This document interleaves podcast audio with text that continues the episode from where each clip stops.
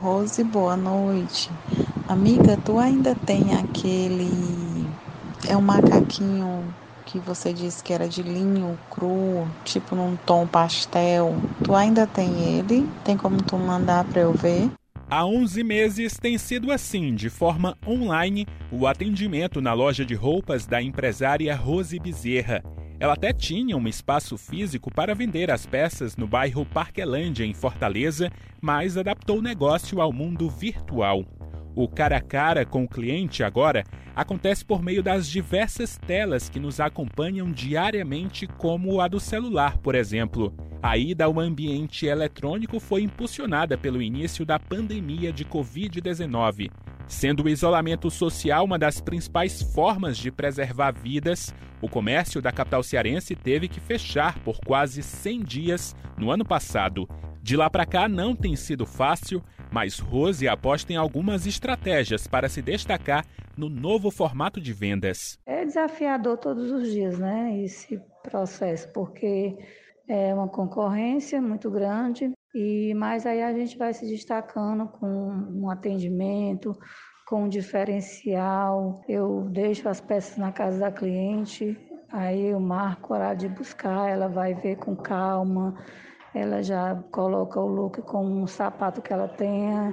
Enfim, é uma possibilidade muito boa para a cliente, né? De não precisar sair de casa e nesse tempo de pandemia não ter esse contato físico, né, e com várias pessoas. É, mas nem todos tiveram alternativa e a única saída para estancar os prejuízos durante a crise sanitária foi fechar as portas em definitivo. Segundo a Junta Comercial do Ceará, em 2020, mais de 12 mil empresas do comércio encerraram as atividades no estado.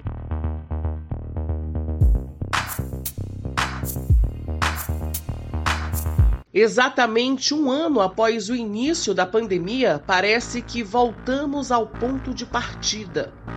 3 de março de 2021. O governador do Ceará, Camilo Santana, decreta lockdown pela segunda vez. A única forma que nós temos hoje de evitar esse crescimento, de proteger a vida dos cearenses, sei que não é uma decisão fácil, mas nós vamos aqui anunciar que estaremos fazendo isolamento social rígido aqui na capital cearense por 14 dias. Os números são assustadores. Mais de 11 mil vidas perdidas e quase 450 mil casos confirmados de Covid-19 até agora. Índices que também afetam a saúde econômica. Pequenos, médios e grandes lojistas são impactados de formas diferentes mas o desafio é o mesmo para todos: continuar vendendo e angariando clientes, mesmo com o consumo em retração. Desafio enorme que o economista e professor doutor da Universidade Federal do Ceará, Vitor Monteiro, avalia como o maior do mundo moderno. A economia não teria mais fôlego para conviver com o novo lockdown, por dois motivos. Primeiro, porque muitas empresas operam no seu limite de capital de giro, não sobreviveriam muito tempo a um lockdown mais rígido. E segundo, que a gente sofre as consequências das medidas tomadas na primeira onda. Todos aqueles estímulos que foram dados à economia para manter os sinais vitais, né, o lockdown que gerou o desequilíbrio entre oferta e demanda, tudo isso pressionou os preços. Hoje nós temos inflação acumulada nos últimos 12 meses acima de dois dígitos e essa inflação é um custo social que prejudica os mais pobres. Ele também reforça a importância de se adaptar ao novo normal. Muitas empresas fecharam, mas muitas também abriram, potencializadas justamente por essas oportunidades do novo normal. Surgiram também novas profissões, empregos como entregadores, pessoal de suporte tecnológico para as plataformas digitais. Mesmo assim, foi inevitável que alguns setores fossem mais afetados, como turismo, educação, entretenimento, restaurantes e todos de forma geral devido às restrições de capacidade e horário. A insegurança dos próximos meses é o que mais preocupa os empreendedores. Para o especialista em marketing e professor da faculdade CDL, Bruno Leitão, é preciso ir além da transformação digital. Você teria uma loja física com uma experiência diferente para o teu cliente e um atendimento virtual através de diversos canais virtuais, dentre eles os mais comuns, as redes sociais, para você escalar e ganhar um maior alcance do teu negócio. Então, para os próximos anos, o que deve ficar também no mercado local seria esse mix entre on e off, onde você traz para o teu cliente uma experiência multicanal, atendendo às necessidades deles locais, aqui com lojas físicas, com pontos comerciais, mas também fazendo um atendimento, um pós-venda, fazendo um, uma experimentação, uma, uma entrega de produtos através aí dos canais virtuais também. E é justamente o microempreendedor que precisa ser fortalecido nesse momento. Então é muito importante que, que, que, essa população veja o varejista local como um grande parceiro. É aquele varejista que vai levar a pizza do final de semana, é aquele pequeno negócio que vai é, enviar um sorvete para a tua residência, vai entregar um medicamento, que vai muitas vezes ali entregar uma roupa, um, um produto que, que esteja faltando na tua residência é, qualquer. Então é importante que a gente veja esse pequeno negócio como um parceiro e uma até em, em alguns momentos até uma válvula de escape é, nesses períodos de pandemia. Foi pensando em atender essas famílias que estão em isolamento social que o microempreendedor Dandy Lavor resolveu apostar no delivery. Ele era chefe de cozinha de um restaurante em Baturité e logo no início da pandemia foi demitido. Na cozinha da própria casa, Dan precisou conjugar o verbo que muitos conjugam até hoje, o de se reinventar. Fazer um delivery de uma coisa nova, né, que não era muito comum aqui na cidade de Baturité. Então o que foi que eu fiz? Eu fiz lasanhas. Começou dando muito bem, tudo muito certo, começou as lives, acrescentamos a parte de hambúrguer artesanal. Então foi dando tudo muito certo. Quando pôde abrir os comércios novamente, foi quando eu saí e coloquei um gastrobar. E estamos aqui até hoje, nesse ponto aqui que é no centro da cidade, uma, uma parte da cidade muito conhecida pelos barzinhos. E quando veio essa segunda parte desse decreto, foi quando eu, eu, eu já vinha investindo muito na mídia digital e com delivery gratuito. Que é já que as pessoas estão nesse horário noturno, estão em casa, estão bebendo em casa.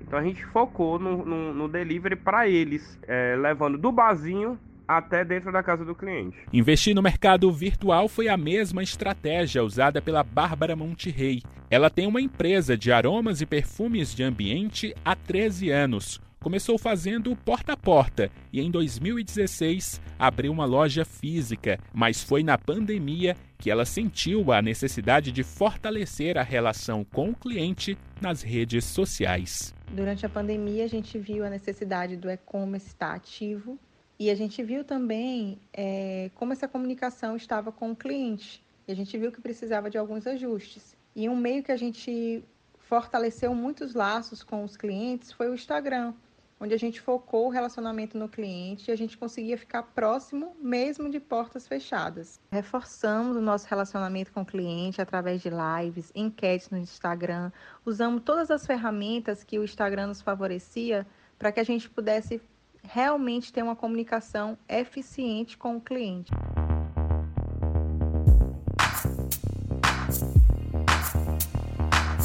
Estar no digital virou regra para o lojista e há motivos para continuar investindo. Segundo dados da plataforma especializada Nuvem Shop, o comércio eletrônico cearense começou 2021 em ritmo acelerado. Pequenas e médias empresas locais faturaram 671% a mais com vendas online em janeiro, em comparativo com o mesmo período de 2020. Esse foi o maior crescimento entre todos os estados do país. Os segmentos que mais faturaram no estado foram de livros e o de roupas. Diante desse boom no comércio.com, Outra estratégia defendida por profissionais do marketing é o gerenciamento dos dados gerados pelos clientes. A especialista em mídias digitais, Maiara Oliveira, explica como fazer. Então, nós já estamos numa segunda fase do comércio digital. Né? Essa primeira fase já vinha né, se fortalecendo antes da pandemia, hoje já é realmente um, né, uma coisa concreta. E essa segunda fase é como se ah, todo mundo precisa estar no meio digital, então o que é que eu vou fazer para me me diferenciar, né? Diferenciar o meu produto, o meu serviço no meio digital. Um ponto muito importante que a gente tem sempre que ressaltar é realmente a importância de você tratar aquele cliente de uma maneira exclusiva, porque isso vai fidelizar o teu cliente. Então, a partir do momento que você gerencia um banco de dados, né, de pessoas que chegaram até o seu, o seu comércio digital por meio de ferramentas digitais e você começa a gerenciar esses dados, então isso é muito importante para quem está vendendo. Porque o cliente ele vai, se, vai se sentir prestigiado.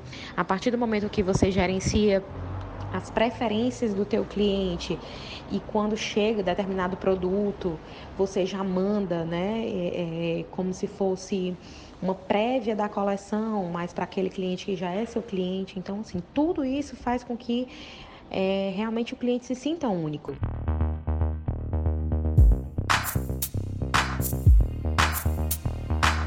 Depois do primeiro ano ter sido superado, já é possível fazer algumas avaliações. Para o presidente da Câmara dos Dirigentes Logistas de Fortaleza, Assis Cavalcante, preservar a economia se adequando às restrições da pandemia é, sem dúvidas, uma realidade desafiadora. Nesse período, fizemos três grandes campanhas para fomentar o varejo, para fazer aquecer. Né? Nós fizemos o Liquida, em setembro, que o pessoal vendeu aquelas coleções que estavam programadas para vender em maio, no dia dos namorados, dia dos pais, setembro liquidou tudo.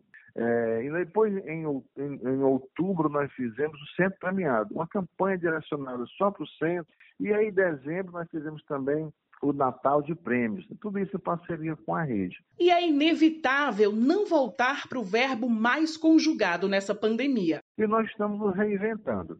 É, nós estamos buscando fazer esse atendimento mais humanizado, porque o consumidor está fragilizado do ponto de vista psicológico, né? e nós também.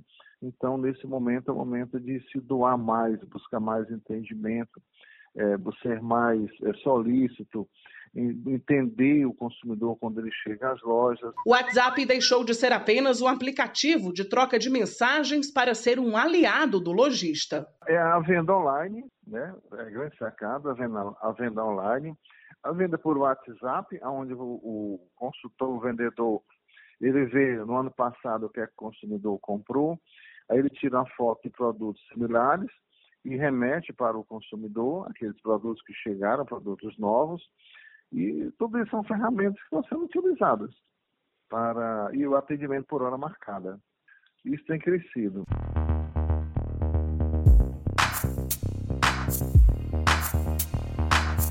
Se reinventar foi a máxima de muitos negócios. A palavra até já ficou batida de tanto que foi usada, mas essa é a realidade de todos os dias para Mayra Guerra, dona de uma loja de instrumentos que tem 30 anos no mercado da música no centro de Fortaleza. Nós trabalhamos, já trabalhávamos com vendas online através do WhatsApp, fazendo entregas, mas era um, era um comércio tímido, né? Vamos dizer assim.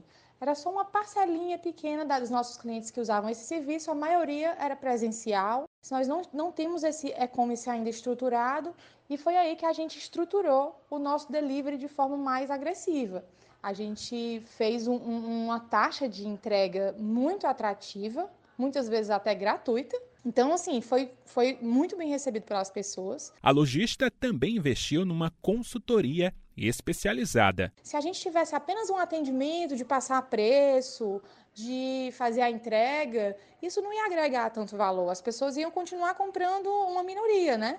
Mas como as pessoas entraram em contato e começaram a perceber que elas poderiam comprar microfones, mesas de som, caixas de som, guitarras, baixos, ukuleles, acessórios, ah, qual a melhor corda para o meu baixo, qual a, me a melhor corda para a minha guitarra, né? Tudo isso os nossos consultores podem auxiliar os clientes à distância.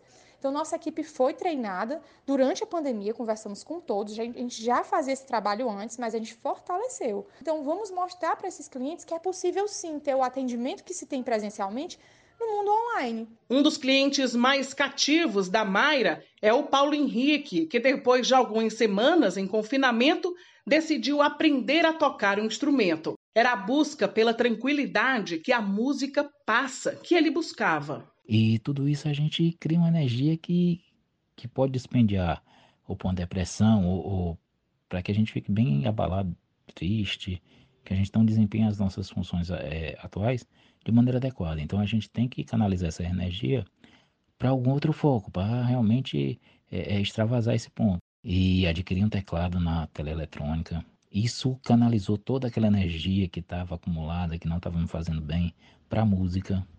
Né? O simples fato da, o simples fato de você ligar um rádio, né, ouvir uma música, uma melodia, uma canção, já muda muito o astral da gente, né?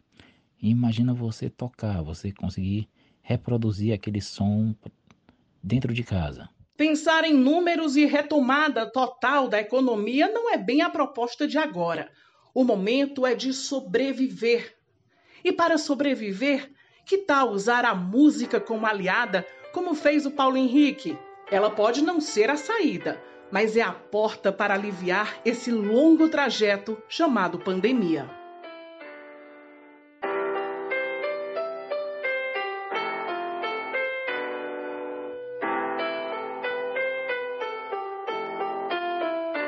Produção e reportagem Daniela de Lavor, Elon Nepomuceno e Liana Ribeiro.